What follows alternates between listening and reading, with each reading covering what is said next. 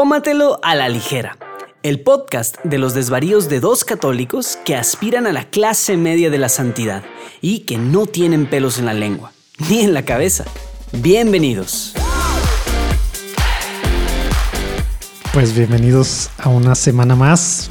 Se está, se está burlando Rafa porque no tengo el ímpetu de conductor de los ochentas. Pero échale un poquito de más ganas, por favor. pero yo sé que usted, yo sé que tú que estás escuchando estás esperando también descansar un poquito al inicio de cada episodio, cada dos semanas al menos, ¿verdad? Entonces, a ti que estás esperando esta semana en la que empieza todo un poco más, pues así, más ecuánime, ¿verdad? Bienvenido. ¿se, la, creyeron o no? ¿Podrías hacer una entrada más sosa? ¿Podrías? ¿Cómo ando, Rafa? No, pues bien, gracias a Dios, muy bien, mi queridísimo Urquidi. ¿Y tú qué onda? ¿Cómo va, la, cómo, va la Pascua? La Pascua, oye, ayer me cayó el 20 de que, caray, prácticamente ya va a llegar la mitad de la Pascua. Ay, te la bañaste. Bueno, a ver, estamos en la tercera semana. Pues por eso. Por, son siete. Son ah, bueno, pues sí, cierto. Estamos empezando la, tercera semana. Es que yo estoy así de que dos semanas, pero sí, estamos empezando la tercera estamos en la tercera semana de Al momento de la grabación. Entonces, son siete semanas. Tienes toda la razón. De pronto yo dije, ay, ¿qué he hecho para ser católico de Pascua y no solo de Cuaresma? Y, dije, ah, pues dije, ¿qué onda con eso? Entonces, estoy retomando mis, mis propósitos de Pascua. Que a ver, amigo, amigos que nos escuchan, ¿tienen propósitos de Pascua? si no tienen propósitos de Pascua, son católicos de cuaresma nada más, ¿no? Hay que hacer propósitos de Pascua. Pues bueno. Qué triste. Ahí Qué triste vida ser católicos nomás de cuaresma. Qué triste. Si tú eres de esos, ponte a pensar por quién vino y para qué vino. No vino para, no vino Jesús para que estés en esta Pascua eterna, o bueno, al menos eh, durante tu vida terrenal. No, vino a darte vida, vida eterna, vida nueva, ¿verdad? Dijiste Pascua y sí, podemos agarrar y desde ahorita. Sí. Dije vida eterna, ¿no? Dije Pascua eterna. Pascua eterna, cuaresma eterna, no sé, qué quería decir, pero... Pero sí, o sea, pero exactamente, ponernos a... entendió o no? Oye, ponernos a pensar, ¿no? ¿Cuál es el fundamento de ser cristiano? La resurrección. Creemos en la resurrección y eso tiene que cambiar todo, toda la forma de ver todo, ¿no? La muerte ha sido vencida, la muerte no tiene la última palabra. Entonces, siete semanas para meditar en este misterio. ¿Qué significa que la muerte haya sido vencida y que ya podemos vivir sin miedo a la muerte? Es, para mí es la reflexión de Pascua la que tenemos que hacernos siete semanas. aparte, deja tú, esa es la reflexión del ser cristiano. Exacto. O sea, eso, eso es, digamos, la base, ¿verdad? Eh, lo más importante que tenemos que creernos. Tenemos que creérnosla. Vino a salvarnos. En los domingos del tiempo ordinario me gusta mucho que normalmente escuchamos en la misa una oración que dice algo así como reunidos aquí en el domingo y luego dice el día en que tu Hijo Jesucristo ha vencido a la muerte y nos ha hecho partícipes de su vida inmortal. Ese es, el centro de nuestra vida. Ha vencido a la muerte y no solo, nos ha hecho también partícipes de su vida inmortal. Por eso el cristiano está alegre, como dice Chesterton, ¿no? El gran secreto del cristiano es la alegría. Sí. Y por eso es tan loco para la gente que no, pues que no se mete a estos temas a detalle, ¿no? O sea, es la locura más extraña, me imagino, sí, para cualquiera que no está inmerso acá en esta locura. sí, exactamente. El, el, padre en la homilía de este domingo pasado, donde fui a misa, padre Ignacio Carrasco, un abrazo, que a veces escucha Tómatelo a la ligera. Saludos. Decía, estaba citando algunos autores de la antigüedad, paganos, y uno de ellos decía, refiriéndose a los cristianos, ¿no? Dice, desprecian la vida terrenal ante la muerte, o sea, no, no, no, no le tienen miedo a la muerte si se trata de elegir entre mantener su fe o despreciarla para conservar la vida. No, no, no, no, no, no, ni siquiera lo piensan. Siempre van a elegir perder la vida si con tal de no renunciar a su fe. No le tienen miedo a la muerte. Y sorprendía esto a los paganos. Testimonio. Los sorprendía. Ese era el ser testigos. Eso significaba ser testigos. Mártir. Mártir significa. Hasta la muerte en esta idea, porque para nosotros no es una idea, ¿verdad? Pero para el mundo, morirse por esta idea, por seguir una persona, ¿verdad? Eso era lo que era ser testigos. Eso, es eso, no es una idea, es una persona. ¿eh? Es eso, porque hay diferencia entre estar convencido de una idea, bueno, tu idea puede estar equivocada. y, y morir por una idea, pues good luck, ¿verdad? Y, pues, y podría ser quien esté dispuesto a morir por su idea, aunque esté equivocada. Pero el cristiano no, no, es, no está convencido de una idea. Está convencido de que se ha encontrado con una persona. Dale. El, y, y eso es algo que lo- de lo que podríamos hablar, ¿eh? ¿Cómo, ¿Qué pasaba en estos cristianos del siglo IV, en el año 300, en el año 200, que no conocieron físicamente al Señor? ¿Cómo es que ellos estaban convencidos de habérselo encontrado?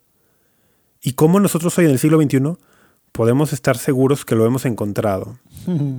El- O sea, ¿qué, qué te, qué te ofrece la fe para que tú tengas una certeza de que tuviste un encuentro y estás siguiendo una persona viva y que no estás siguiendo una idea o una ideología? Mm, Pero bueno, esto sería para... híjole. Vamos a dejarlos ahí, Hay vamos que- a dejarlos hay ahí. Que, hay que darle. Hay que darle un episodio, algo así, ¿no? Sí, Oye, pero bueno, vamos, vamos a entrarle al tema. no. Traía muchos temas en mente, pero te voy a platicar qué traigo Ah, o sea, antes del trago. Espera, va- Ah, ok, ok. ya me estaba asustando. Dije, ¿cómo, cómo, cómo? ¿No ¿Tú vamos a beber? No, no, no. Primero, primero lo primero. Dale, dale. O sea, ese es la bebida no es la razón por la que estamos aquí juntos, Rafa. O para ti sí. ¿No? ¿No? ¿Cómo- ¿Cómo? Me has engañado durante 18 episodios. Lleva- 18 episodios me has engañado. Llevamos 18, órale. 18 cada Vamos por ahí, no sé, ¿eh? Pronto, pronto, pronto, semanalmente. Oye, Bueno, ya veremos. este, no, mira, temas traían, traía varios, pero sabes que vamos a enfocarnos en, en dos. Uno, vamos a hablar sobre las pruebas, ¿verdad? Sobre las pruebas. Dios manda pruebas. ¿Y ¿Qué onda con eso, verdad? Varias, pues quiero saber qué piensas y a lo mejor discutir, debatir o si no, pues al menos unir fuerzas contra gente que piensa, que interpreta, mejor dicho, diferentes ciertos versículos, etcétera, ¿verdad? Y por otro lado, traía otros temas ahí medio escandalosos, que ya sabes que cuando me toca a mí trato de, trato de ser escandaloso, pero no. Hoy se me hace que nos vamos a ir directo a platicar de cuentas católicas a seguir, que hace un rato que no recomendamos para que vayas pensando, Rafa. Cuentas o cosas católicas así a seguir en, en, en- en- en, pues, en el mundo? Ok, ok. Cosas católicas no fue pun intended. Bueno, este. Entonces, vamos a ver. Saludos, Connie. Saludos, Connie. Oye, ¿qué traes? ¿Qué andas tomando? Ando sin voz, neta. Ando batallando mucho. Entonces, Bueno, si me oyen así extraño, pues perdón. yo ¿Qué traes? voy a regresar a, a- a mi tradicional coronita. Hijo de su ma- Coronita. O sea, yo estoy ya tomando Y- alcohol y tú regresas Vamos a abrirla, al, vamos al agua. Bueno, no puedo cada semana sacar el Pineapple Blend, ¿verdad? Pero ¿Por qué no? vamos a ver si se escucha cuando la abro, ¿eh? A ver. Pues sí, como lo he dicho siempre, Poquito, suena poquito. sí da la finta de cerveza. Pues bueno, Y también el fizz, sí, da la finta de que cerveza, pero repito, no te vayas con la finta. Oye, adivina qué traigo yo hoy, Rafa. Adivina qué ingredientes tengo. Mira, ¿sabes qué es esto? ¿Ves? ¿Ves esto o no? ah, tonic water, agua tónica. Tonic water. Agua tónica, sí.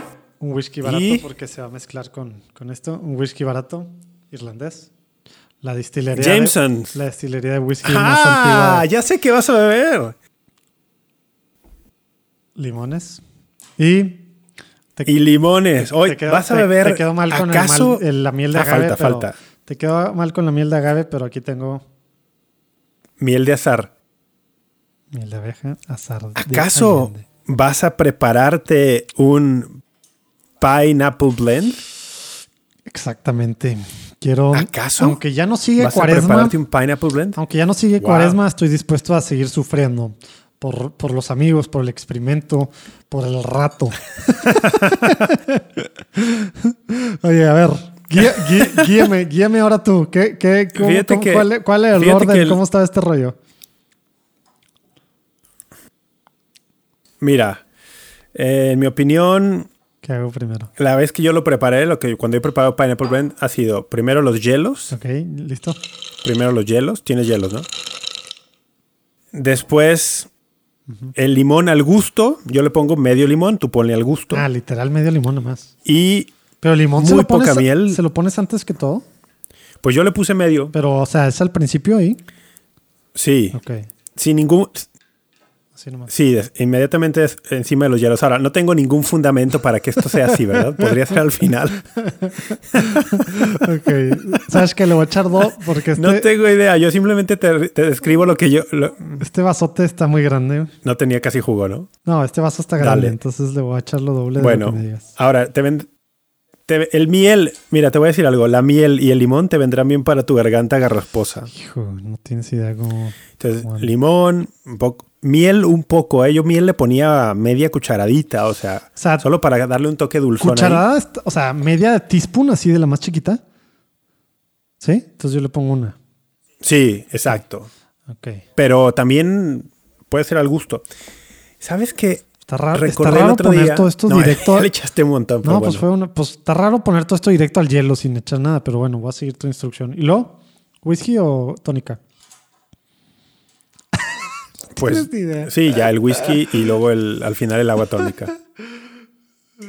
Oye, fíjate que recordé alguna vez, alguna vez en un viaje a, a Boston, Ah, madre, quedó bien amarillo. en un viaje que hice de estos con a una feria, Ajá. a una feria de, ¿De pueblo? de networks de televisiones en Estados Unidos. Pues fuimos a Boston, fuimos a Boston y, y iba yo con un compadre mío. Ah, qué bien sonó eso. Que trabajaba también en el canal y un día en la noche fuimos por un trago y recuerdo haber pedido una cosa que se llamaba whisky Smash. sour. Ah, sí. Whisky sour. Que tiene clara de huevo. Sour, sour, como No, no, no, no, no, no. Whisky sour como como whisky agrio, Sí, no, sí. Ajá. sour. Y el, el pineapple blend me recuerda un poco al whisky sour. Bueno. Sorpresa. te- Por el agua tónica. Para- como que el agua por- tónica le da ahí por ahí algo. Aparentemente no sabías, pero sí, la clara de huevo es parte del whisky sour. Es una de las bebidas clásicas de cóctel, de, de- cócteles de whisky. Te digo porque cuando yo tenía el lugar este que, que tú sabes, el bar, ¿Es en serio? ¿Lleva clara de huevo? Así No, es. realmente no sabía. busca, googlealo donde tú quieras. Este, en el lugar este que tenía, que, que teníamos más de 300 Ah. etiquetas de, de whiskies, también teníamos muchos cócteles y teníamos muchos Ajá. clásicos, muchos clásicos con whiskies o bourbons y también pues algunos pues digamos modernos inventados locochones. Y el whisky sour teníamos que decirle a la gente, porque ya ves que aunque pocos en México, Ya, pero, ya vi. pero ha- hay, Dice, hay, hay gente que es alérgica y pues que cualquier cosa también pues tienen que saber que están tomando, ¿no? Ajá. Ya, ya estás Oye, pero fíjate que aquí dice, famoso cóctel que contiene, que contiene, contiene whisky, jugo de limón, azúcar y opcionalmente clara de huevo. Sí, porque está en español, pero pregúntale a un gringo, O sea, como que... pregúntale a un mixólogo gringo y te va a decir que no es opcional. Te tienen que preguntar por el tema que te digo de alergias y de cualquier cosa. Pero el rollo, la receta, Ah. alergias. la receta es con claro. O sea, el cóctel lleva, el cóctel, el cóctel lleva. Exacto. Pues bueno, a ver, venga, ya pruébalo, ya pruébalo. Oye, es que la forma esta de poner el hielo al principio, digo, de poner directo la miel al, al hielo, ve cómo está la miel. O sea, Hace que no se disuelva. entonces, bueno, vamos a ver. Ya no sé Necesito si que ya digamos salud. el tuyo, el tuyo te queda más clarito. Hace que tú no le ponías nada de whisky, ¿ve esto? Es que no tenía tanta miel, le pusiste mucha. Ay, sí. Pero bueno, Eso salud. fue lo que lo pintó, ahora resulta. Salud. Estoy nervioso. Todavía no me animo. Ahí voy. Venga, vas. Tampoco sé qué tanto whisky le pusiste. A ver. No, pues por eso está pintado. Ah, está bueno, ¿eh? ¡Ah, ¡Victoria! Neta, sí está bueno. Me recuerda, ¿qué me recuerda? ¡Victoria! Me recuerda. Esto es una reivindicación. Esto es una reivindicación de mi persona y de mi gusto por los vinos y alcoholes. O sea, está muy... ¿Qué te recuerda? No sé, pero se me hace que ya sé que le bajaría la próxima vez. Sí me iría... ¿A la miel o qué? Sí me iría y a limón. O sea, sí me iría más por tu receta original, aunque Yo te dije medio. sí, pero tú lo hacías, tu vasito está mini. Este vaso es de 600, 600 mililitros. ¿Sí? Mm, O sea, También, también, por, cierto. por eso, según yo. Pero está bueno, ¿eh? Digo, no se emociones, no te emociones tú que estás en tu casa así queriendo hacer tampoco. Eh. Pero sí está mucho mejor de lo que pensaba. Sí, po- sí puede salir Yo voy en, a pedir- en el libro de, de recetas de, de cócteles de tómatelo a ligera. Sí está probado, ¿eh? Yo, yo les voy a pedir, amigos, que nos están escuchando en este episodio, si alguno de ustedes se animó a prepararse un Pineapple Blend, ya que dimos la receta, que, que en redes sociales nos le, le tome una foto y nos etiquete, ¿no? Como suelen hacerlo ahí en Twitter, en Twitter, en Facebook, en Instagram, que, que suban su fotografía de su Pineapple Blend para, ¿Qué- quejas? para saber que están disfrutando el episodio con nosotros. Quejas y demás, ya Quejas. sabes. Ya sabes con quién, con Rafa. Todo, todo por ahí. Oye, hablando de eso, güey, quiero, Conmigo, aprovechando quiero que, ya ¿Qué? que dijiste gente que escribe y demás, bueno, yo no estoy muy al pendiente de las cosas, pero, pero el domingo, este domingo 18 de abril, nos mandó Ana Cam, Ana Victoria Cam, Cam con K, que es de Ecuador, nos mandó un correo que dice, escuché su último programa y mencionaron a mi país, muchas gracias por su referencia, llegué a ustedes por Apologética para Gentiles y los felicito porque hacen un programa súper entretenido, en dos semanas escuché todos. El programa que más me gustó fue en el que tocaron el tema de las vacunas de COVID. Les agradezco porque su programa me hace enfrentarme a lo mal formada que estoy como católica. Sigan adelante. Saludos, Anacá Ortiz. Nice, ¿no? Saludos. Nice, nice. Muchas gracias por tu correo y por, por lo que nos compartes. La verdad es que creo que describe a la perfección lo que queremos, ¿no? Sí, mi- mi- Buscar mínimo a una. un espacio, con, brindar un con espacio una de- se está cumpliendo. Gracias, gracias por Sí, o sea, nosotros queremos hacer un espacio de formación, un espacio de formación, Sí. pero también ameno. Sí, no, ameno. no de deformación. ligero. Entonces, por ahí ella menciona esto, sí, un espacio de espacio, formación. sí, esperemos no estar deformando a nadie. Oye, pero qué padre, qué, qué, qué bonito correo y, y saludos Ecuador, hombre, saludos Ecuador. ¿Te acuerdas que dijimos de Ecuador la vez pasada?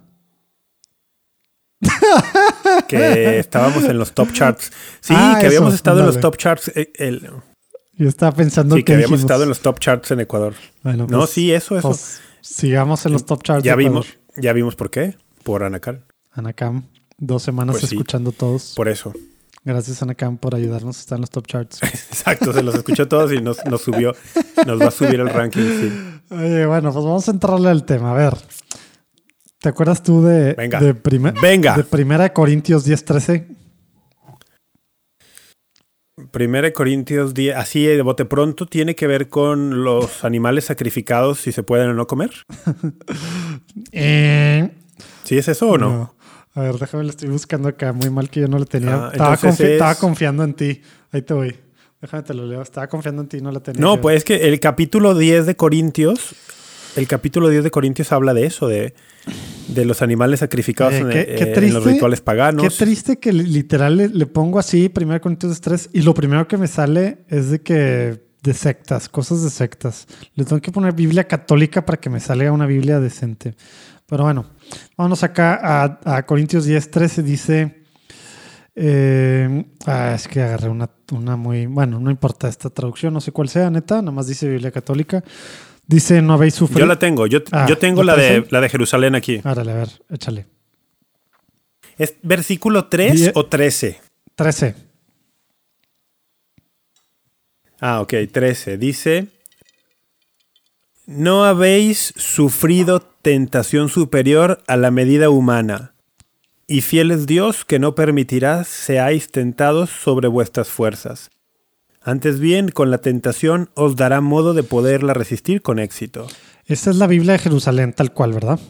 O- Es la Biblia de Jerusalén. Oye, espera, y solo para reivindicarme, inmediatamente después del versículo 14 empieza el tema de los banquetes, los banquetes sagrados y, los animales sacrificados en los rituales paganos y, qué onda si un cristiano puede comer eso o no. Pero, el, versículo después dice, por eso, queridos, huid de la idolatría.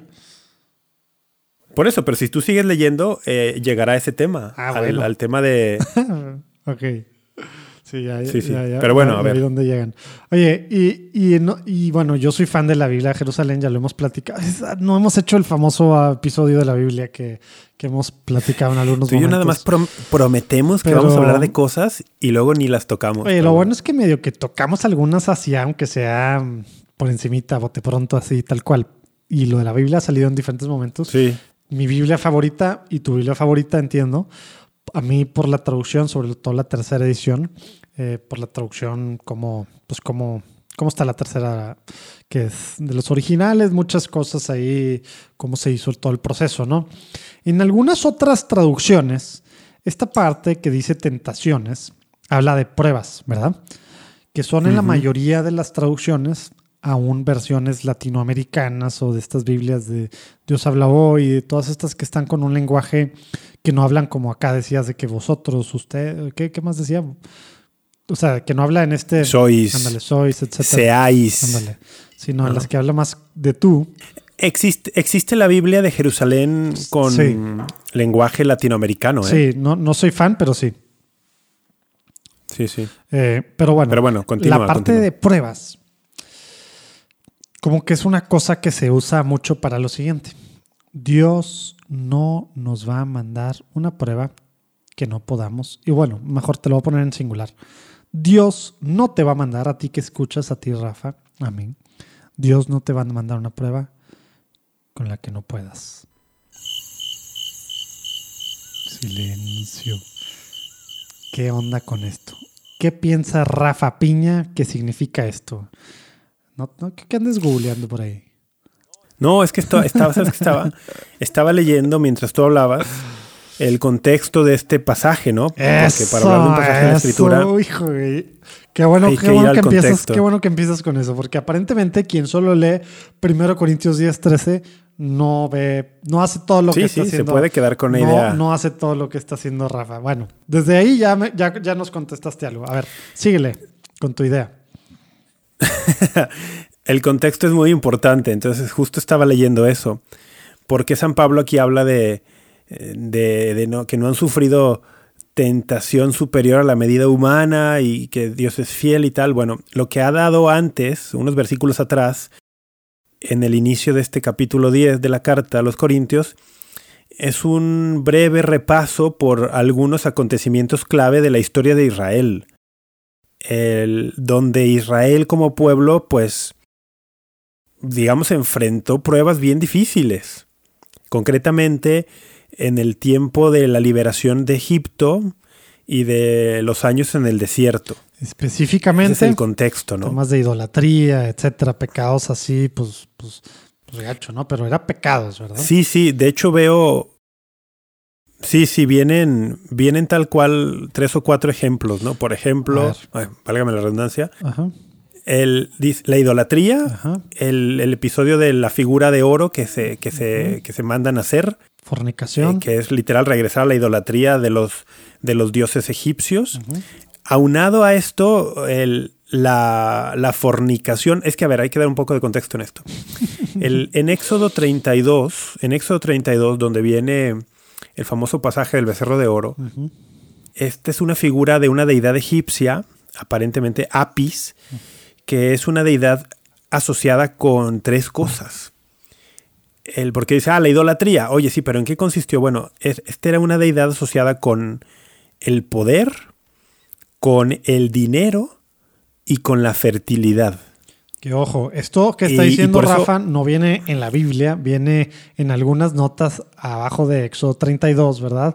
Y viene para cuando te metes a ver lo que significaba el, el, becerro. O sea, estoy nada más aclarando esa parte, ¿verdad? ¿Y luego? Sí, sí, sí. Entonces por eso San Pablo acá dice, no se hagan idólatras como algunos de aquellos, ¿no? Que se sentaron a comer y a beber y, a divertirse, ahí es como un eufemismo, ¿no? A divertirse muchos académicos eh, biblistas dicen que el texto del becerro de oro, cuando dice que el pueblo estaba ahí divirtiéndose, está refiriéndose a un ritual, a un ritual sexual asociado con rituales de fertilidad. O sea, algo que llamaríamos una especie de orgía. Por eso luego dice, ni forniquemos como algunos de ellos fornicaron y cayeron muertos eh, 23 mil en un solo día. Bueno, él está hablando de la idolatría al poder, al dinero y a los cultos de la fertilidad y luego también a la murmuración. Mm, dale, Ni murmuréis como algunos de ellos murmuraron. O sea, a ese tipo de, de pruebas se está refiriendo. Y el tentar al Señor que te saltaste, ¿no? Ah, El anterior, el 9. Sí, sí, sí, sí. Ni, tenté, ni, te- sí, ni tentemos al Señor como algunos de ellos le tentaron y perecieron víctimas de las serpientes. Que eso viene en el libro de los números. Y, pero, ¿y cómo fue ese tentar al Señor? Ese tentar al Señor fue también por murmurar, por estar diciendo, ah, más nos valdría estar en Egipto, teníamos de, de comer aunque sea cebollas. Y, o sea, el pueblo prefería seguir esclavo comiendo cebollas que libre en el desierto y tener que buscarse la vida, ¿no? Bueno, San Pablo toma todos estos acontecimientos que serían, estarían presentes en, en la mente de cualquier israelita y dice, bueno, todo aquello les acontecía en figura y fue escrito para aviso de los que hemos llegado a la plenitud de los tiempos. Así pues, el que cree estar en pie, mire, no caiga. A ver, aquí está bien interesante esto. Yo así lo veo, ¿eh? Todo, todo esto desembocará eventualmente en una respuesta a tu pregunta. Pero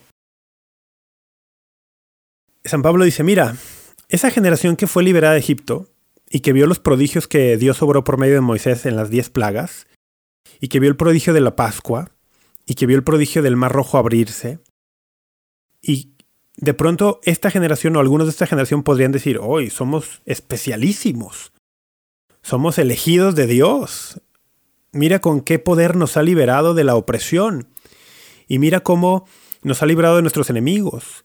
Y luego después durante los primeros días del desierto, pues les daba de beber milagrosamente y les daba de comer milagrosamente. Y que de pronto ellos pudieran sentir que, pues, ya, ya la tenían hecha. Que, que el favor de Dios estaba con ellos sí o sí. Y que no importaba lo que hicieran, eran el pueblo elegido de Dios y eso era suficiente como si pudieras tú desvincular eso de tu responsabilidad. O sea, en la elección que Dios hace de ti, viene una grandísima responsabilidad para ti. Y San Pablo está queriendo advertir a los cristianos de que no desvinculen la elección que Dios ha hecho al llamarte a ser cristiano y a darte el bautismo, que no desvincules esa elección de la responsabilidad que viene con esa elección. Creo que por eso dice, por eso dice en el versículo el 12, Así pues, el que crea estar en pie, mire, no caiga. Como diciendo, oye, sí, es una grandísima elección que Dios te llamó a ser cristiano. Te dio la nueva vida, de todo esto que estábamos hablando al inicio del episodio, ¿no? Te ha dado una nueva vida en su Hijo Jesucristo. Te ha dado acceso al, no solo al perdón de tus pecados, sino a una participación en la vida divina. Sí, pero mira, mira, no caigas. Mira, no caigas. Si sientes que estás sufriendo una tentación muy grande y que eso es excusa para caer, no, no, no. No hay, no has sufrido tentación superior a la medida humana. Yo siento que va por ahí, porque a lo mejor algunos en Corinto, que habían abrazado la vida cristiana con mucho entusiasmo al principio, y de pronto estaban regresando a encontrarse con las pruebas de la vida cotidiana de las, y las pruebas de la exigencia de una vida cristiana, que a lo mejor algunos estaban como desanimándose o justificando regresar a antiguas prácticas. Como diciendo, ay, bueno, pues total, ya fui bautizado, A total, ya estoy aquí en la comunidad, no importa. Creo que San Pablo está advirtiendo de esto. eso, ¿verdad? Pero no, pasó hace dos, dos mil años. Oye, eh, ahorita mientras estás dándole un trago a tu agüita, eh, el, el tema este que estás diciendo me está arruinando todo el episodio porque yo no quería llegar a eso tan rápido, pero, pero bueno. Se me olvida quién es aquí mi, mi, mi. No, no, está bien, dale, dale, dale. Oye, es que esta parte. Bueno, esta parte ya ves de- que qué bueno que no jugamos ajedrez juntos. Oye, no, y, y me hizo pensar otras cosas. Ahorita regresamos a la parte que yo decía del tema de pruebas, ¿no? Por algunas tradiciones. Pero me hizo pensar cómo precisamente, pues, algunos protestantes agarran esta, esta figura, ¿verdad? Digo, este, este, bueno, no este versículo, bueno, sí, este versículo y lo toman de otras formas, cuando si lo interpretas como tú, como tú estás diciendo, va precisamente en contra de una de sus premisas mayores, ¿verdad? De, del salvos por la fe, ¿verdad? Y, y, de ya, ya el tema de lo que hago, que no hago, o sea, básicamente, pues sí, simplemente salvos por creer y por bautizarme y ya, que es lo que tú estás diciendo que no va por ahí la cosa. Para nada era mi idea con, con sacar este tema, ¿verdad? Pero ahorita que lo estás diciendo, lo vi así súper claro contra ellos mismos que usan, que usan, pues por otros lados, algunos de estos argumentos, ¿verdad? Pero, pero básicamente el, el, tema de la... pero bueno. Sí, va por otro lado. Hay un delay de flojera con el internet. No, regresa, regresa, regresa, regrésame hacia el tema del que tenemos que hablar. Oye, no, el, el rollo de la prueba, ¿no? O sea, algo que escuchamos mucho y que yo, ¿sabes cuándo me cayó a mí el 20? ¿Tú conoces o has, o has escuchado o has visto a Marcial Padilla, director de Comparticipación? Sí, sí, sí lo ubico. tiene, tiene su hija menor, que tiene, pues no sé, algunos, ¿qué será? Seis, siete, no, yo creo que ya más, ocho años. Pues digamos que tiene todos los, todos los problemas físicos que te imagines, ¿verdad? Y básicamente está en cama y, todo, no habla, todo, todos los problemas, ¿no? Y, y su esposa, Mayela, me acuerdo yo, alguna plática con ella hace algunos años, ¿verdad? O a lo mejor hasta lo posteó y, y, yo le preguntaba su, su, su, rollo de, pues frente a, frente a esto que decía, que decía que cómo le chocaba cuando la gente se acercaba con ella y le decía, ah, es que Dios te mandó esta prueba porque, porque tú puedes con ella. Y es un tema bíblico. Y ya, y es de que estoy hasta el que que me digan eso. Como que Dios me mandó esta prueba. Y hace que eso tiene muchas aristas, ¿no? Pero al final de cuentas, o sea, hay que ver uno, el tema. Dios manda pruebas. Y lo dos, el tema. Esto está hablando de que de, de pruebas en el sentido que estamos diciendo, porque en la traducción que tú leíste ni siquiera dice pruebas, ¿verdad? Pero en la mayoría de las traducciones que estamos acostumbrados acá. Dice tentaciones. Está hablando de pruebas. Entonces, cuando estás hablando de tentaciones, pues ya está más claro que está hablando de temas espirituales, está, está, hablando de tema de pecado. Entonces, pues ahí, desde la traducción que usamos, ¿verdad? Eh, pues hay que saber qué onda, ¿no? Si estamos usando una que tiene para cambiar las palabras para, es para que sean más casuales y demás, pues sí, a lo mejor. No, pero fíjate que es interesante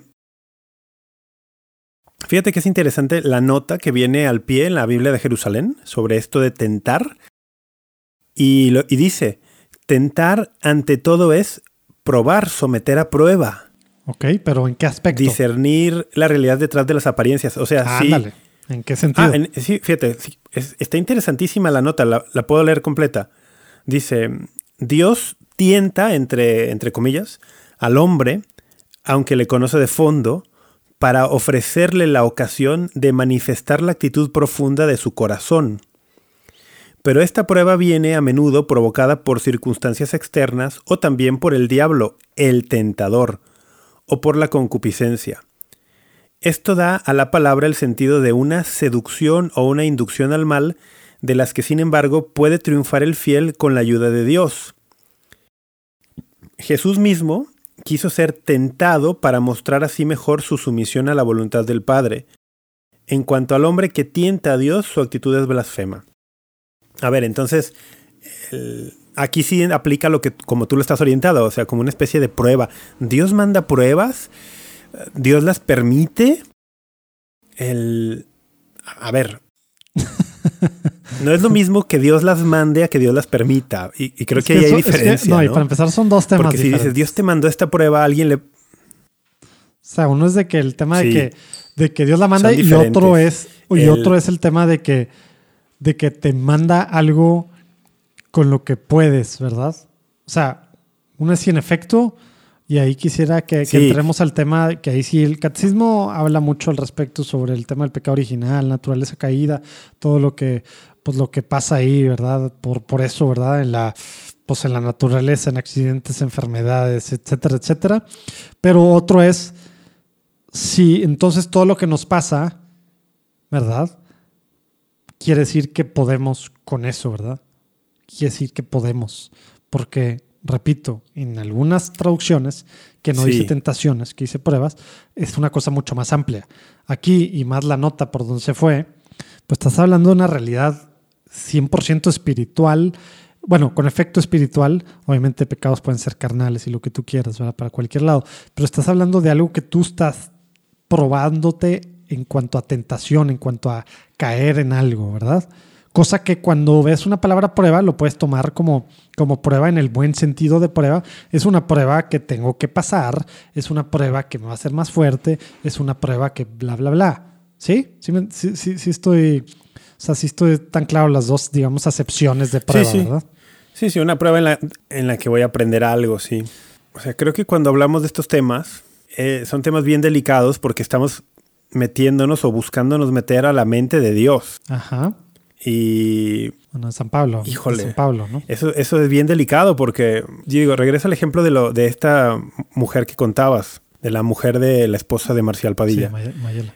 que dice, ya estoy harta, ¿no? Que me vengan con esa, con esa, co- con es- con esa cantaleta. Podemos partir de una realidad. Todo lo que nos sucede, o sea, antes de ir y desmenuzar si Dios nos pone pruebas o nos manda pruebas o tal, antes de ir a eso, que me parece más complicado, lo, lo que tenemos más al alcance es una certeza de algo. Y esa certeza es, todo lo que sucede, Dios lo permite, Ajá. De acuerdo. Ajá. ¿ok? Y eso es indudable. Ajá. Porque, porque a Dios no se le sale nada de las manos, Dios no parpadea, Dios no se da media vuelta y... Pero entra al detalle de lo que eso significa y de lo que no significa, porfa. O sea, porque eso Dios lo permite, Sí. puede ser activo o pasivo, ¿verdad? Y dónde entra el tema del libre albedrío por un lado y dónde entra Sí. por el otro lado el tema del pecado original Exacto. y naturaleza caída, ¿no? O sea, lo primero sería tener bien claro que todo lo que sucede Dios lo permite. Y eso es real. Eso es así, ¿no? Luego, eso no significa que todo lo que sucede Dios lo quiera, así positivamente hablando. Quiero que pase Uy, te estás metiendo en, en terrenos escabrosos para muchos. quiero que pase, quiero que pase esto. No. ¿Por qué? Porque entra luego el factor, como tú ya mencionaste, libre albedrío de las criaturas racionales, dígase hombres, dígase ángeles y ángeles caídos, que te- tenemos libre albedrío. Y, y entonces entra ese factor en juego. Por lo tanto, podríamos decir que hay cosas que suceden que no es que Dios las mande directamente, o sea, Él diga "Ah, que, que suceda esto, no. Que tampoco es algo que Dios desearía que sucediera y que sin embargo Dios permite que sucedan. O sea, el, el primer ejemplo de esto sería la rebelión de los ángeles caídos. O sea, la rebelión de los ángeles caídos que conlleva la corrupción de estos seres que Dios creó con amor, no podemos decir que Dios quiso que se corrompieran y que se rebelaran y que cayeran. No podemos decir que Dios quiso eso, pero sí podemos decir que Dios lo permitió. Ajá. Porque al crear seres con libre albedrío conlleva, entre muchas otras cosas, la posibilidad de que algunos de estos seres lo rechacen y se corrompan a sí mismos. Entonces, ¿por qué es necesario decir esto?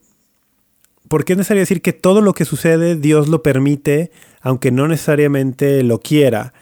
Porque si no aclaramos eso, hay quien puede decir que si te sucede algo malo, eh, te viene una situación difícil a tu vida, eh, alguien puede decir, ah, es que este es- esto es el del diablo, y, y- y empieza una especie de conflicto en la mente de muchas personas donde ponen la acción del diablo a la par de la acción de Dios. Que lo hemos platicado.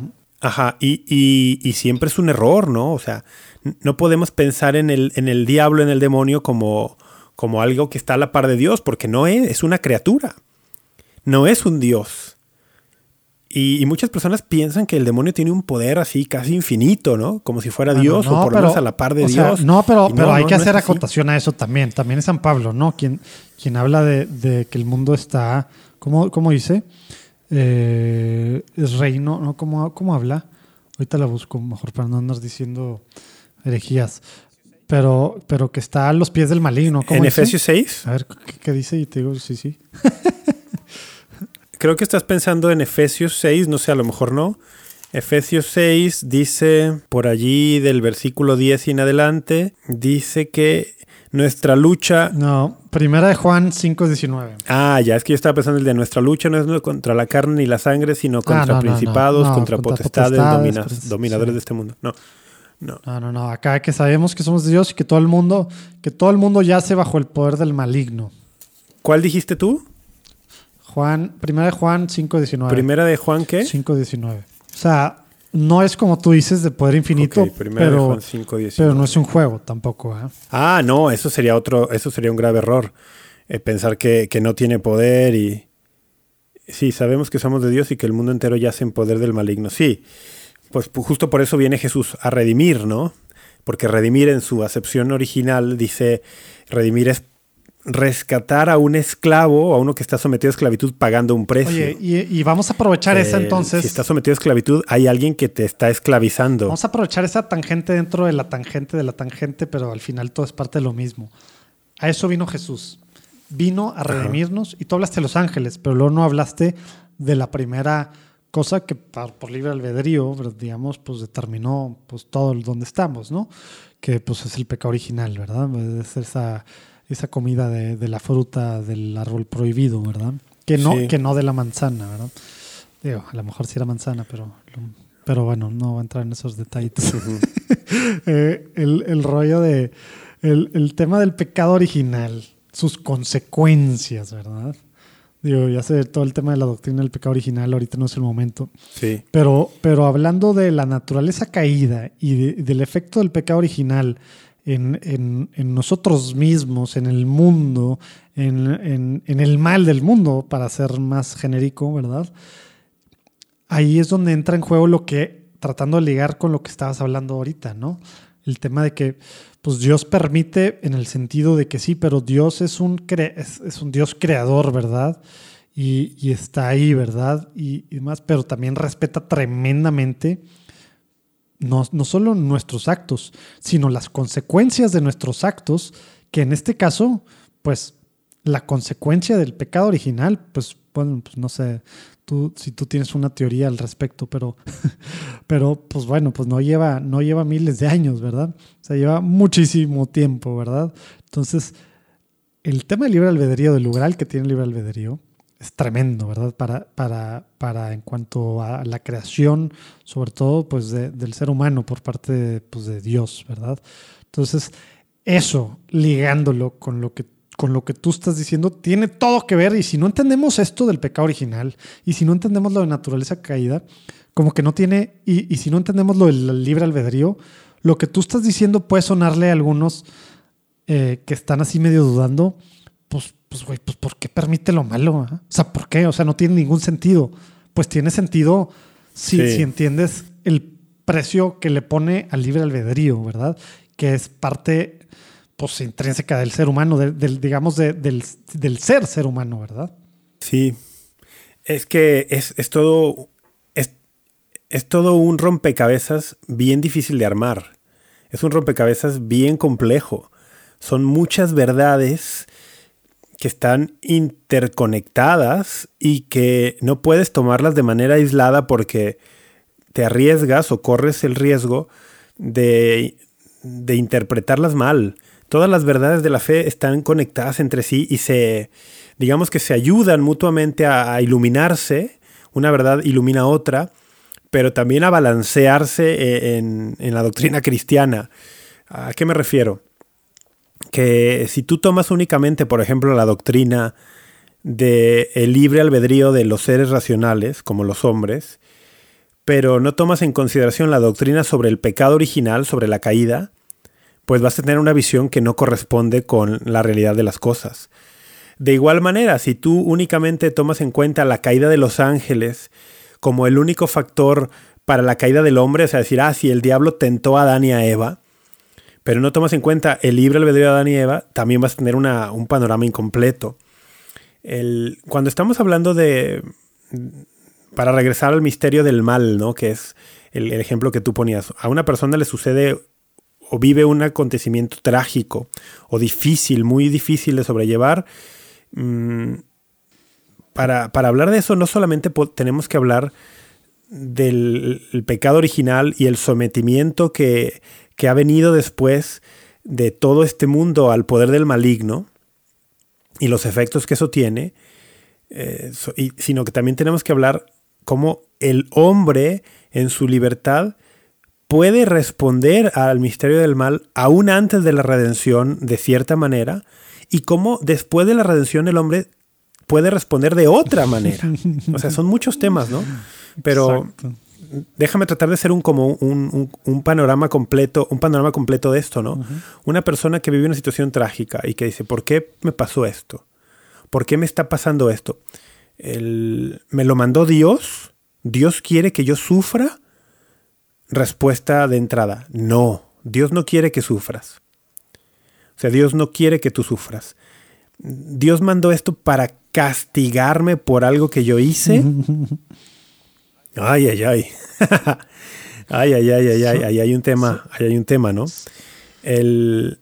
Oye, pero... pero ¿Castiga a Dios o no? Pero, ese ¿eh? tema aún, no, no lo quiero entrar al tema para seguirle, pero, pero nada más tocándole tantito. Aún lo que mucha gente usa para decir cómo Dios sí usa eso para, para purificar y lo que tú quieras o para hacer que te vuelvas a...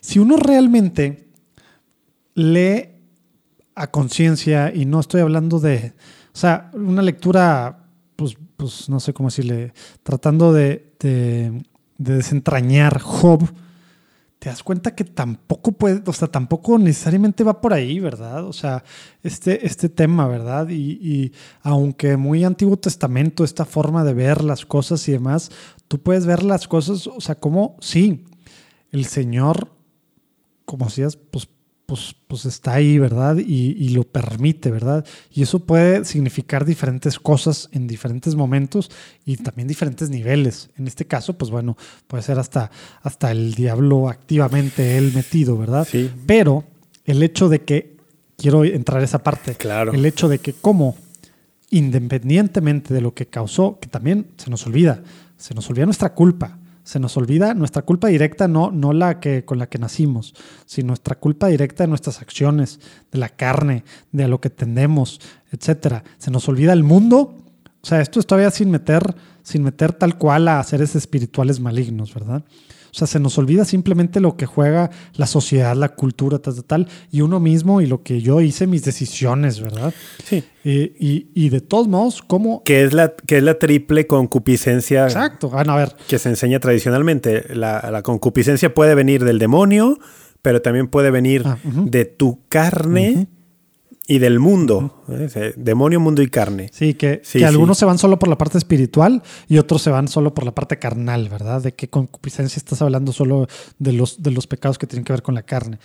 Y otros, pues simplemente pues es el tema sobre espiritual de que el, demonio en todo, como si yo no decidiera nada y como si las otras personas no tuvieran ningún efecto en, en, mí, ¿verdad? Simplemente sus decisiones porque no sabían algo o porque tomó una mala decisión, no necesariamente inclinado por, por algún espíritu maligno, etcétera, etcétera, ¿verdad? Pero bueno, ese rollo está muy largo. El tema es, regresando a esta parte de lo que justo estabas diciendo hace un, pues, no sé, como dos, tres minutos esta parte de, o bueno, digamos, la, parte de que, de que puede usar para bien las cosas, ¿verdad? Sí, no, no es como que él, él mandó, mandó el coronavirus, las enfermedades, el accidente que tuviste, ¿verdad? Que se muriera tal amigo tuyo, familiar, o que tu situación económica tal. No, no, no, no, no estamos diciendo que, que pues que Dios no tiene nada que ver, no, Dios puede hacer eso algo bueno, ¿verdad? Y Dios puede hablar. Y, cuando estaba hablando yo también hace ratito le mandé un mensaje a Mayela para, para entender un poquito más este rollo porque no me acordaba por dónde iba. Y como que ella me, hacía ver así más allá, ¿no? El tema de, de, cómo pues en su perspectiva, y me decía muy claro así, Dios sí permite, y me declaraba, no manda pruebas más allá de tus propias fuerzas, porque es el tema, Dios no te va a mandar algo que no puedas soportar. Ah, chis, pues ¿dónde dice eso, verdad? Y dice, y, y ella dice, pues sí, o sea, a mí me han mandado pruebas que, pues, o sea, no hay forma de que la soporte, pero no, no, no puedes a lo mejor con esto. Pero en estas situaciones es también cuando aprendes uno, obviamente no todo mundo reacciona igual y es una de las cosas que yo cuando gente empieza a, a decir es que viene la Biblia, que no puedes, que vas a que vas a, a, soportar todas las pruebas porque si las tienes es porque Dios te las manda, porque tú puedes. pues cada quien reacciona bien diferente, el libre albedrío y, y, la forma de la psique cada quien, etcétera, etcétera. Pero lo que uno como cristiano puede hacer es justamente aprovechar para abandonarte más, para confiar y ahí sí, la gracia del Señor en estos momentos es lo que a uno le hace, si no darle vuelta a la situación, sí mental, emocional y espiritualmente, ¿no? ¿Qué piensas de esa parte? De, de cómo el Señor sí. usa las cosas. Obviamente que... podemos irnos a, a súper largo plazo en cómo Dios ha usado cosas terribles para algo bueno y estos ejemplos que pues luego usamos mucho, pero aún no hablando nada más de la historia, sino hablando de, de cada uno, la vida, ¿verdad? Y, y, los momentos particulares que nos tocan vivir. Hablando en lo cotidiano de cada quien. Exacto. Sí. Mira, yo creo que es importantísimo saber, y esto es una realidad muy grande, que también está en la Biblia, en Primera de Juan capítulo 4, que Dios es amor. Ese es el fundamento de la realidad. Dios es amor. La realidad está cimentada en el amor de Dios. Como que hay, hay, hay algunos que otros que, que, no les gusta tanto que todo se vea a esa, con esos googles y más últimamente estos últimos ocho años, pero esa es la base. es que no puedes verlo de otra manera. Eso es, eh, desde, de acuerdo a la revelación cristiana, Dios es amor y Dios es el fundamento de la existencia. El, Dios es el fundamento de nuestra existencia. Entonces, es una afirmación verdadera desde la teología decir, la base de mi existencia y de toda existencia es el amor. Entonces, tengo que interpretar todo lo que me sucede desde esa óptica. Todo. Todo lo que sucede desde esa óptica. Y si ya empiezo por ahí, ya empiezo a ver las cosas distintas.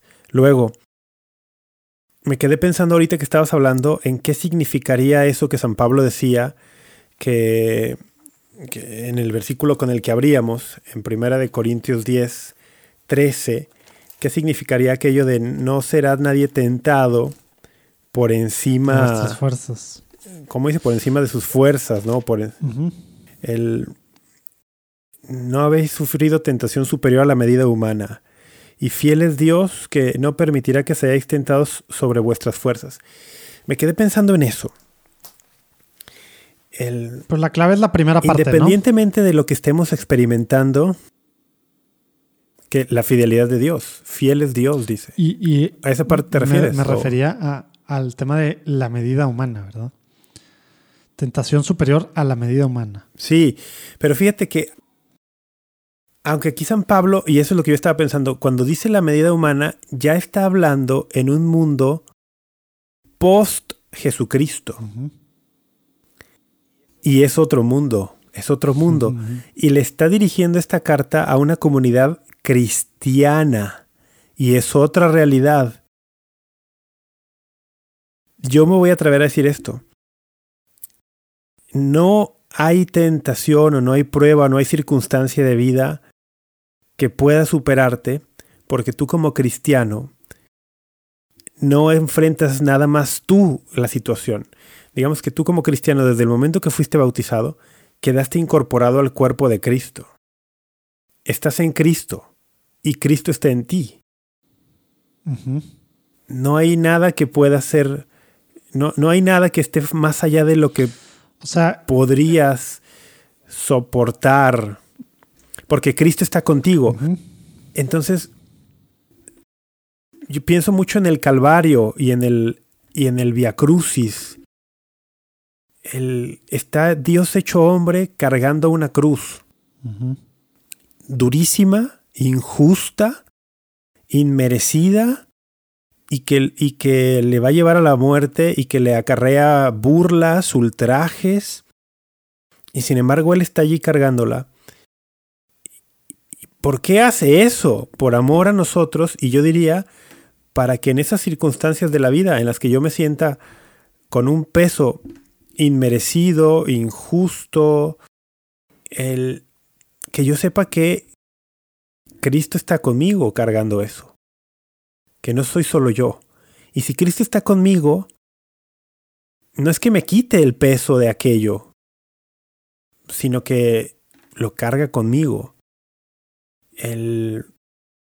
Y es un misterio, ¿por qué? Oye, pero ¿por qué lo permite, no? Regresamos a lo que hablábamos hace rato. ¿Por qué lo permite? Bueno, es que mientras este mundo siga y mientras no llegue el final de los tiempos, la acción de seres como el, demonio, el diablo, pues sigue, sigue teniendo efecto. Y nuestro libre albedrío de los humanos también sigue teniendo efecto para mal. Y, mis, eh, mis, pecados siguen teniendo efecto y en mí y en muchas personas. Y el pecado luego tiene unos efectos más allá de, del tiempo en el que yo los cometo. O sea, sí, y yo estoy sufriendo las consecuencias de pecados de generaciones atrás. Sí, todo eso es verdad. Mientras el mundo no llegue a su final, en el final de los tiempos, esto va a seguir siendo así. Pero aún así no estamos desprotegidos, aún así está Cristo presente siempre dispuesto a cargar con nosotros los pesos de la vida. Por eso, el cristianismo no ofrece nunca aliviarte o, quitarte las cargas y los pesos y las dificultades. Y muchas personas creo que su desconcierto, cuando le sucede una cuestión difícil o, trágica, su desconcierto viene de que tenían una falsa expectativa de lo que significaba ser cristiano. Quizá tenían esta falsa expectativa de que ser cristiano o hacer un compromiso de vida cristiana implicaría deshacerse de problemas o de problemas mayores y de que, sería como un pasaporte a una vida más cómoda, más sencilla, más accesible. Se acaba de morir, de hecho. Y eso es una falsa expectativa. Eh, este, este, esta semana, empezando el lunes, se murió a sus 82 años el considerado más arduo crítico en Estados Unidos del Prosperity Gospel. Muy ad hoc lo que estás diciendo. Eh, un crítico del, del, del, health ¿Quién fue? ¿Quién fue? No sé. Ahorita te, lo, te paso la nota, pero pero digamos, o sea, súper convertido, protestante. Pero bueno. Pero, pero, pero, esa idea, pues es mucho idea prosperity gospel que pues tampoco es muy bíblica, que digamos, ¿verdad? Por, por decirlo de alguna forma. Exacto el evangelio de la, de la, salud y la prosperidad, que de evangelio tiene poco y que es una malformación, justamente promueve esta visión, ¿no?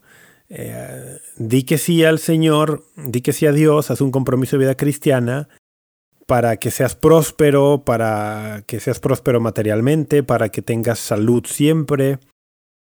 Pues no, no, no, el cristianismo de la Iglesia Católica siempre ha tenido espacio para una teología del dolor, una teología del sufrimiento. Siempre ha dejado espacio para decir que el sufrimiento puede tener un valor redentor si tú lo unes a Jesucristo. Pienso en famosísimo pasaje de Colosenses 1.24, ¿no?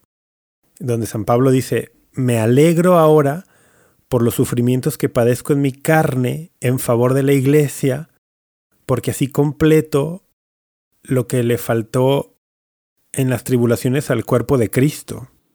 Hmm. Y uno, uno lee eso y dice, ¿cómo?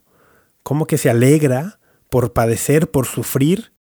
Y luego más misterioso todavía, ¿cómo que algo le faltó a, las, a, las, a los sufrimientos de Cristo?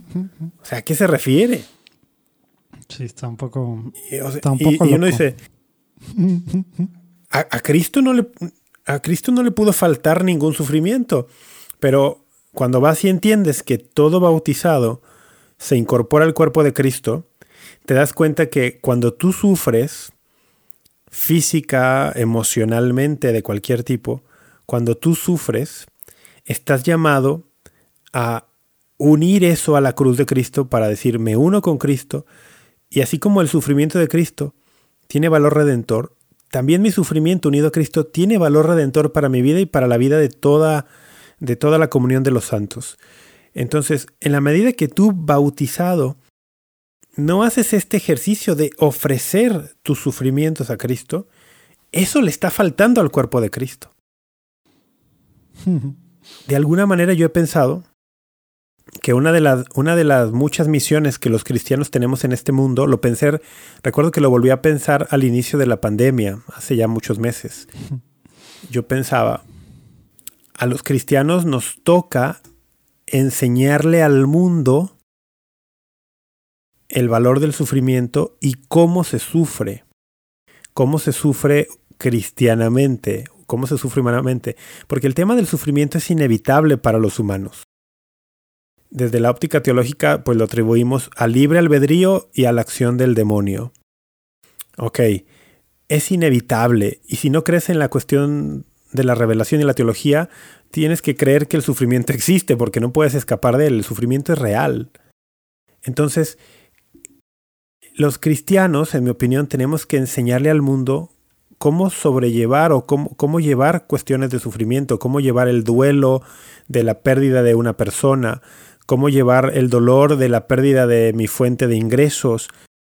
¿Y cómo se lleva todo eso? Se lleva con la esperanza cristiana, que no es un optimismo desmedido y sin ningún fundamento. Es muy distinto un optimismo que la esperanza.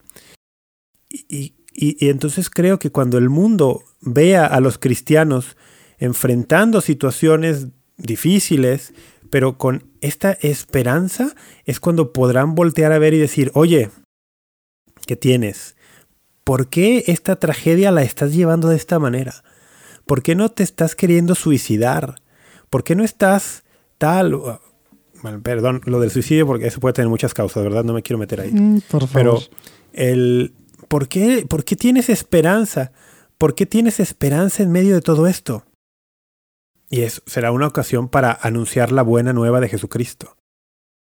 Que aún en medio de los sufrimientos, Cristo está conmigo no para librarme de ellos en esta vida, pero está conmigo.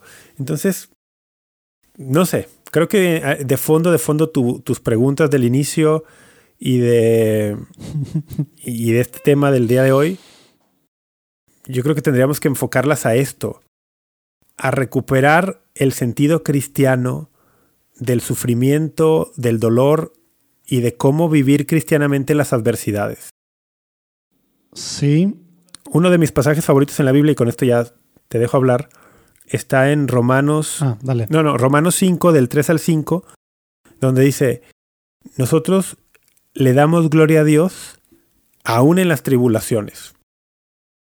Y, o sea, este, esto está increíble, ¿no? Aún en medio de las tribulaciones le damos gloria a Dios, porque la tribulación engendra paciencia, dice San Pablo.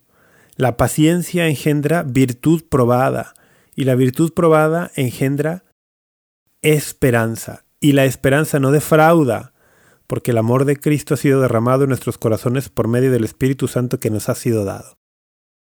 Eso dice el pasaje, ¿no? Yo, yo, Entonces, yo por lo que no te interrumpí hace ratito. Gloria a Dios, aún en medio de los sufrimientos. Que estabas en On Fire. Es que ahorita acabas de decir sufrimientos y ahorita en la, en la última cita acabas de decir tribulaciones. Pero mi punto es precisamente, y viendo el contexto de 1 Corintios 10, es que no está hablando de eso. Está hablando precisamente de pecados, ¿verdad? Está hablando precisamente así, no de pruebas que te pasan en el sentido de accidentes enfermedades o desastres naturales, ¿cachas? Mi, mi, punto principal es ese, en ese sentido. Obviamente lo del todo lo que acabas de decir estoy de acuerdo, pero mi punto es que el 10.13 de 1 Corintios está hablando de otra cosa. No está hablando, está hablando, pues tú dijiste al principio, de tentaciones. Está hablando de cosas en las que uno, o sea, pruebas en ese sentido, ¿no? ¿No? Sí. Aunque yo creo que, yo creo que las, las pruebas a las que se refiere allí son pruebas que tienen que ver con, con la desesperanza. Porque si te fijas, son todas del contexto del Éxodo. Exacto, pero es exactamente. Y en el contexto del Éxodo, el, el, pueblo, el pueblo dejó de confiar en pero, Dios. Pero, ¿a qué te lleva eso? A tú caer en cosas, en la idolatría, en la fornicación, murmuración, etcétera. ¿Cachas? Que es muy diferente a esto me pasó a mí y es una prueba en la que aquí dice que Dios no me permitiría una prueba más grande que mis fuerzas. Yo es lo que quiero separar desde el principio, que estamos hablando de dos cosas bien diferentes. ¿Tú piensas que no? Sí. Ok. No, no, no, sí, sí. O sea, sí, sí creo que son cosas diferentes. La cuestión es... o sea, sí, me gustaría tener enfrente a la persona que, que tiene esta idea de... San Pablo. Para hacerle más preguntas, ¿no? San Pablo, dices. No, no, no, a la persona que piensa, a la persona que se escuda en estos pasajes.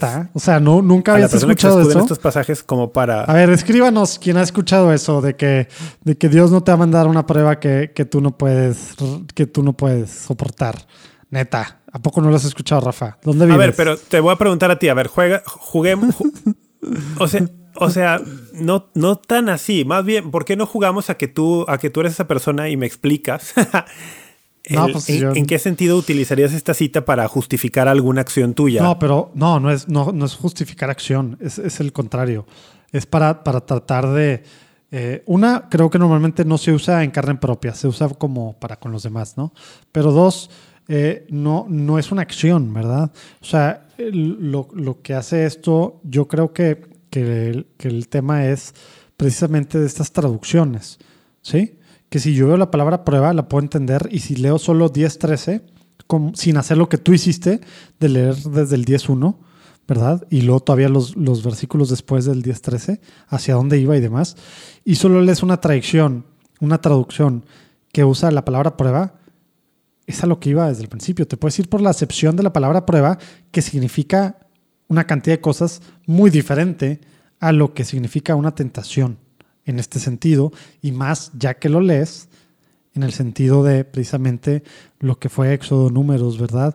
Y esta historia del pueblo israelí que pues seguía cayendo precisamente por la falta de confianza, por la desesperanza, por todo, por todo lo que hemos platicado, que tienes toda la razón.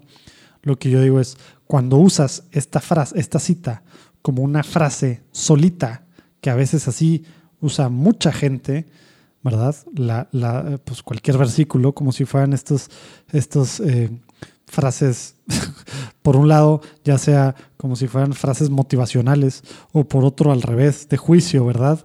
Y otro al revés, como si fueran los de adentro de las galletitas chinas, ¿verdad?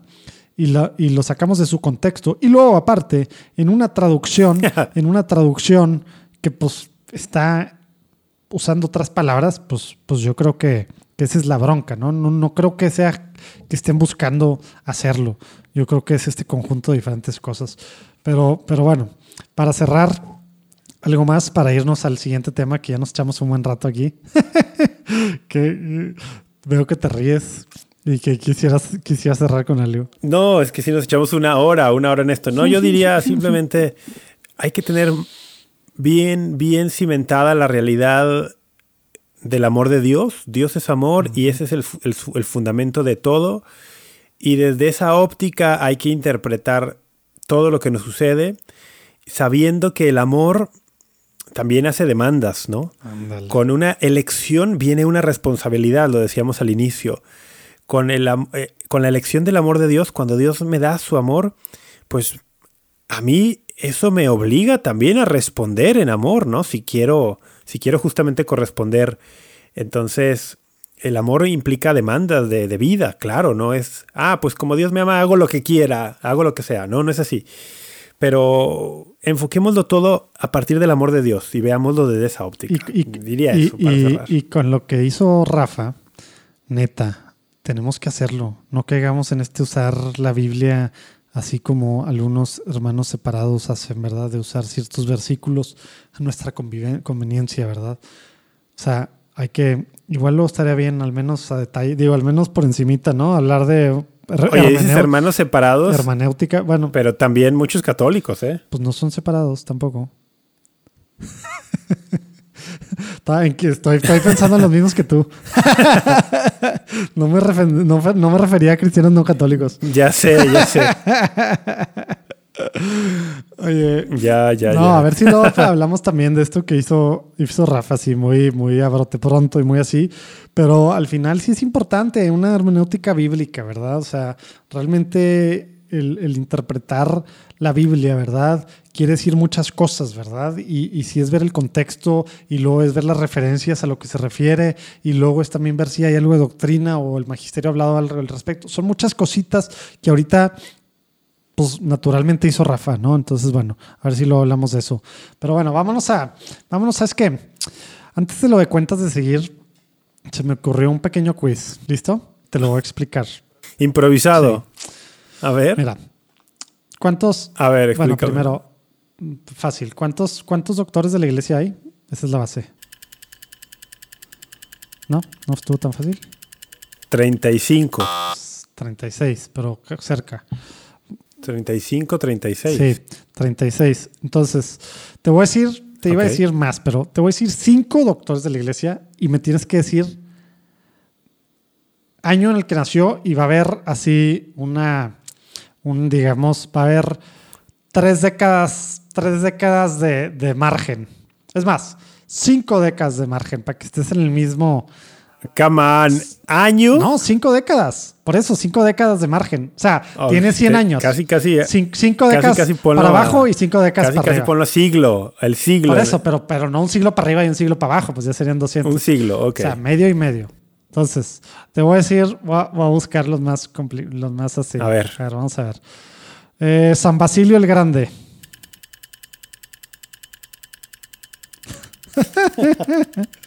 San Basilio Grande es del siglo Año, año, año, año.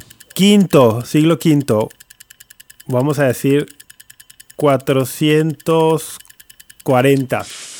Le fallaste por 110 años. 330. San Isidoro de Sevilla. Ah, era un siglo antes. San Isidoro de Ok. Sevilla. Uf. Eh, 720. 560. Le fallaste por. ¿Qué? ¿Qué fue? 100, 160 Ah, años. Me estoy yendo para arriba. Me estoy yendo para arriba. Eh, San Gregorio de Narek. A ver. Ese es un padre de la ese es un doctor de la iglesia. Sí, bueno, este es armenio. San Gregorio de Narek. Es doctor armenio, entonces no sé si aplica. Ay, Pero no, mejor pues, no, es me que voy a no- qui- me voy a ca- ya, te lo voy a cambiar. San Lorenzo, No San ni- Lorenzo de Brindisi.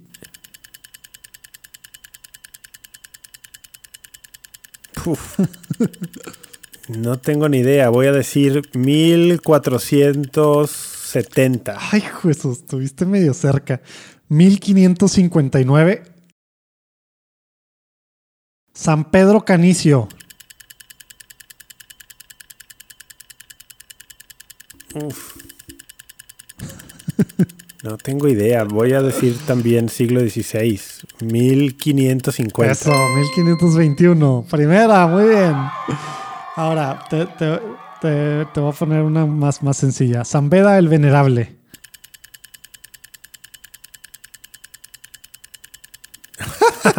Esa es más sencilla. Al menos give or take. San Beda el Venerable. Vamos a decir. Vamos a decir. 250. Fue la que más le, la que más le fallaste. 673. ya fueron cinco, ¿no? No, estaba lejísimo. No sé por qué lo, lo asoci- No sé por qué él lo asociaba mucho más temprano en la historia de la iglesia. Pero, Entonces, ok, es que San Beda, según yo, no solo es doctor, sino también es padre, es padre de la iglesia, pero será ya de los últimos, pues, entonces. yo, pues, pues además dice doctor admirable. eh, fue benedictino. Pero bueno, ahí estuvieron cinco. Ok. Y Estuvo difícil el quiz improvisado, ¿eh? necesitamos estudiar un poquito más a los doctores. Obviamente, yo me sé de que cinco, entonces estoy muy contento de que yo fui el que puso el quiz. Oye, bueno, a ver, vamos a recomendar unas cuentas, ¿no? Hace rato que no recomendamos, que no recomendamos cuentas o páginas, recursos. Vamos a recomendar recursos. ¿Qué tal? ¿Se te ocurren dos, tres, cuatro recursos a recomendar? Cuentas, páginas a las que se suscriban, algo así. Para irnos alternando. A ver, échate uno. A ver, eh, ¿en inglés o en español? Como quieras. Yo voy a tres en español. ¿Qué dirías?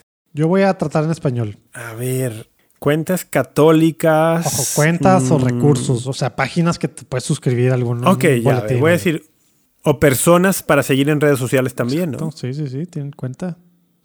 ¿Se vale? Yo diría. A ver, primero que se me viene a la mente. el, el doctor Rodrigo Guerra. Eso, buenísima. Hay que seguirlo en, en Facebook. Tiene mucha, Oye, pero está raro porque. Tiene mucha actividad en Facebook. No es seguirlo. El doctor Rodrigo Guerra es un académico. en Facebook tienes que hacer su amigo. O sea, ni siquiera tiene fanpage. Te tienes que hacer su amigo. Bueno. Entonces pronto ya no va a poder. No, pero le puedes. Bueno, puedes ser su amigo, puedes mandarle, puedes mandarle solicitud de amistad o puedes, o puedes elegir seguir, ¿eh? Hay ciertos ah, perfiles que tú dices, no le voy a mandar solicitud de amistad, pero le voy a, voy a seguir su actividad y se puede. Pero algunos tienen restringido lo Ahora, que pueden. Eh, ¿Por qué? Deja, deja, deja justifico. Dale, Justifica. Sí, voy a justificar mi respuesta. El doctor Rodrigo Guerra es un filósofo mexicano que es miembro de dos academias pontificias. La Pontificia Academia para la Vida y recientemente nombrado hace unos cuantos meses de la Pontificia Academia de Ciencias Sociales es sin lugar a dudas el académico mexicano mm, católico de, o de más renombre, ¿no? O, vamos, católico me refiero que tiene una actividad intensa en cuestiones formativas de la iglesia, en participación de la vida de la iglesia.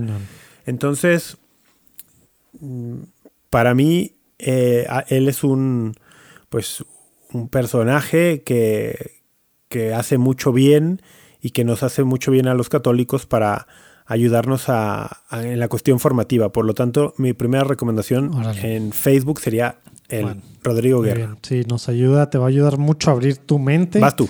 A abrir tu mente, a sustentar, hasta también a, repensar algunas cosas, neta, otro rollo.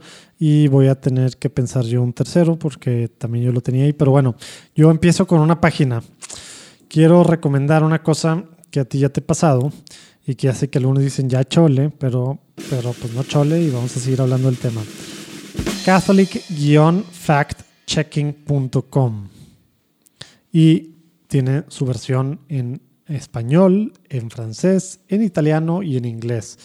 Vamos a ponerlo ahí abajo en los show notes, pero es catholic-factchecking.com del International Catholic Media Consortium, bueno, del consorcio internacional católico de medios, o bueno, de medios católicos o algo así, eh, respecto a las vacunas del COVID-19.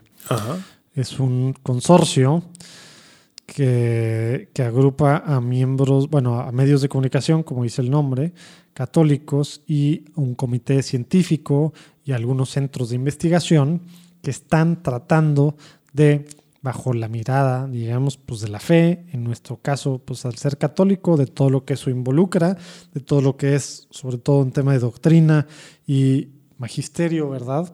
Eh, y también con la razón, con la ciencia, en este caso también, eh, pues dar, dar, dar luz, ¿verdad? Desmentir, aclarar y pues bueno, dar algunas cosas que, que se, pues aclarar, estoy, por ejemplo, ahorita me metí a la página principal y adivina qué está diciendo la nota que dice enfrente de mí. Esta sería una nota, eh, sería para hablar de medios que sí y, notas que no. Ah. dice, todavía no se sabe qué provoca la trombosis relacionada con la vacuna ah, de. No sé, no sé, ¿qué dice? Y lo dice, empieza, un artículo del medio católico Church Militant asegura que, eh, y lo lo que dice ese medio católico, que no se puede decir que, es católico, eh, pero Church Militant, Boris, que muchos siguen y muchos le creen, tiene una campaña, como tantas otras, de desinformación, ¿verdad? En algunos casos, bueno, aquí lo desmienten. Es una nota que se acaba de publicar que está desmintiendo, pues, esto que dijo Church Militant. Entonces, si quieren ver tema de ciencia y al mismo tiempo mucho tema ético, eh, posito el tema de bioético, moral, ¿verdad?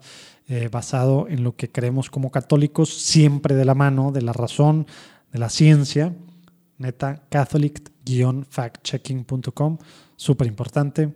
Te puedes registrar y te van a estar mandando también ahí boletines.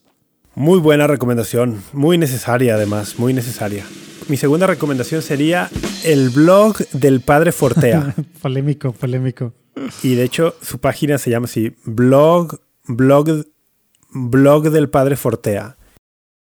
Para mí, este sacerdote español, mm, que se llama, se apellida Fortea, José Antonio Fortea, es uno de estos lugares en internet donde con entradas muy, muy breves, porque escribe breve, eh, te vas enterando y vas ayudándote a formar criterio católico por medio de comentarios con, también con muy buen sentido del humor que él de pronto hace allí.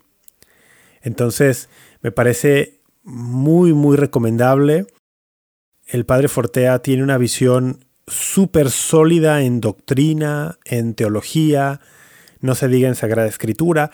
También, a la par de recomendar su blog, recomendaré su canal de YouTube. Tiene un canal de YouTube donde sube sus sermones, sus homilías, también sube sus charlas sobre libros de la Biblia.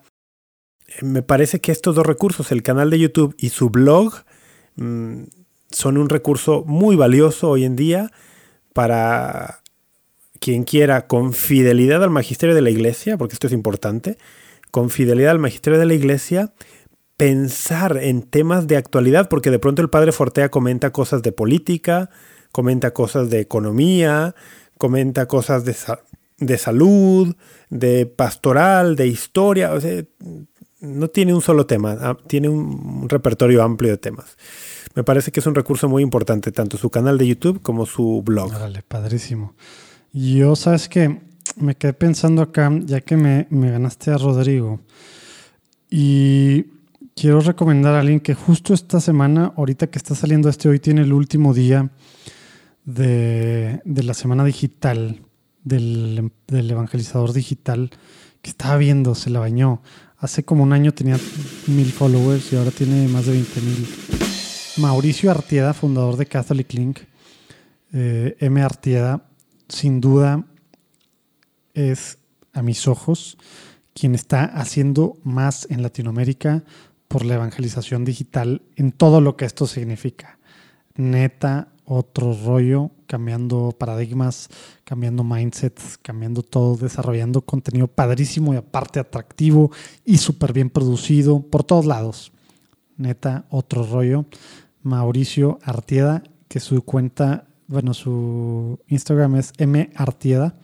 Sí, Artieda, A-R-T-I-E-D-A. Abajo viene de todos modos.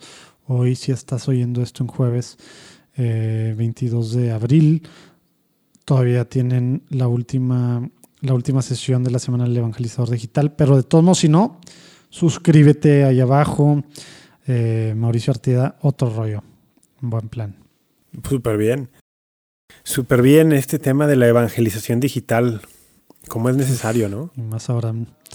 a ver, uno más, uno más. Uno más. Estoy un poco dividido, pero. A ver. No sé si irme por una cosa súper académica en inglés, mm. que quizás sea de interés de muy pocos, o, irme por una, una cuenta de, de, Instagram de una joven católica que, que tiene muchos seguidores y que me parece que tiene muy buen criterio para muchas cosas. Estoy dividido ahí en esas dos.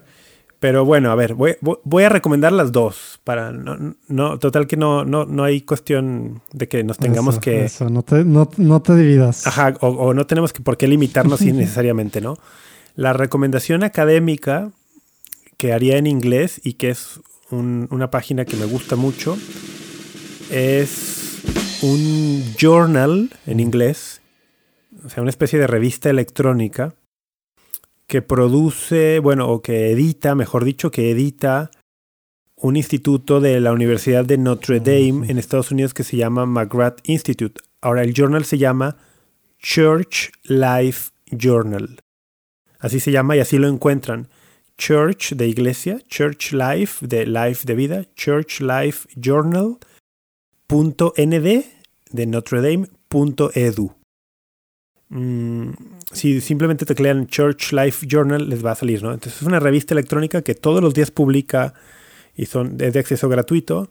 Todos los días publica artículos de académicos de todo el mundo, son en inglés, sobre distintos, un amplísimo, una amplísima gama de temas, siempre desde una óptica de fe, ¿no? Desde una óptica católica, pero esto es una cuestión más académica porque pues tocarán temas de teología, de filosofía, de literatura, de historia. Eh, para mí es interesantísimo. No te voy a decir que todos los días lo leo porque son artículos que no son no suelen ser breves, pero procuro leerlo entre semana o más bien por semana unos dos artículos por semana y son muy interesantes. sí, está padrísimo lo que lo que hacen, lo que lo que estás digo, lo que están escribiendo y, y de una postura se me hace que muy única también, ¿no? Que hace mucha falta. Sí, sí. Y justo, y, y, siempre cuidando este balance entre fe y razón, ¿no? que es, es importantísimo. A mí me gusta mucho lo que hacen allí en el Church Life Journal de la Universidad de Notre Dame, la verdad. Sí, neta sí está padre. Que es una universidad católica, por cierto, en Estados Unidos. Así es. A ver, vas tú. ¿Tienes otro o no? Sí, oye, em, yo me voy a ir, me estoy yendo por lo, por digamos, gente que tengo bien fresca. Y otro es el padre Agustino Torres, que es de acá de Texas, pero vive en Brooklyn y es, digamos, pues yo, a lo mejor el latino, el sacerdote latino que está siendo pues más visible y también en el buen sentido, porque creo que hemos hablado aquí de otro que no, eh, que es, él es franciscano de la renovación, de estos que están creciendo demasiado, y él aparte fundó una cosa que se llama Corazón Puro, y mucho tema de... es, otro rollo. Órale CP es su, es su pues, su handle en, Twitter. Digo, en Twitter, en Instagram. Bueno, a lo mejor también tiene, tiene Instagram. Neta, está padrísimo lo que está haciendo.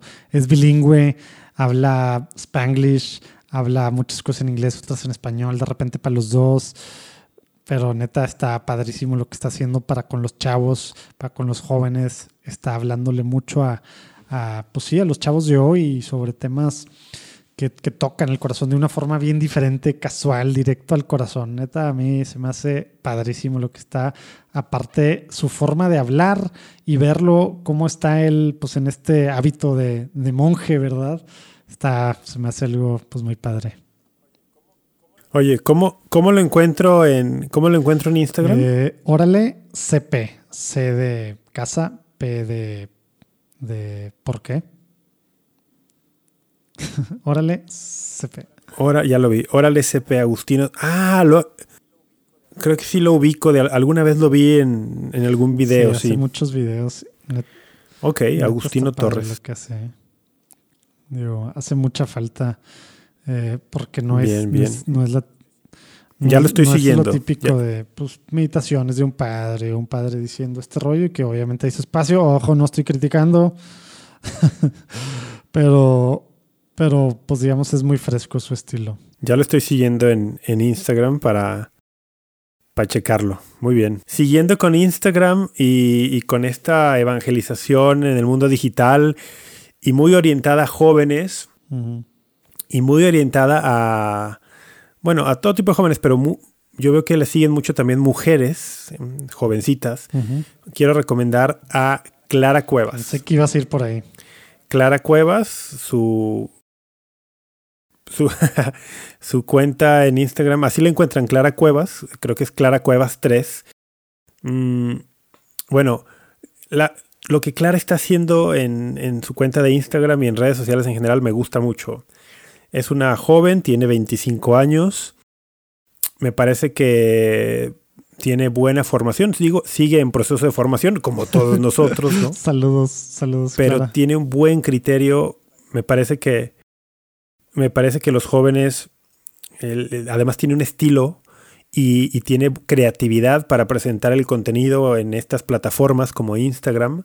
Entonces lo presenta de forma atractiva y en, temas que son, le entra luego a temas pues actuales, ¿no? De las controversias actuales con un criterio católico bien cimentado. Entonces, muy recomendada, Clara Cuevas en Instagram. Sí, otro rollo lo que está haciendo. Mucha falta hace también la forma en la que ella aborda los temas. Aparte su testimonio, su background, su forma de, pues de todo, también está súper alivianada, muy fácil para, para la gente que a lo mejor no está así 100% en estos temas, que de repente resulta que, que hablamos con cierto lenguaje o de cierta forma o demás, pues sí rompe, rompe, ¿no? Clara. Saludos, Clara.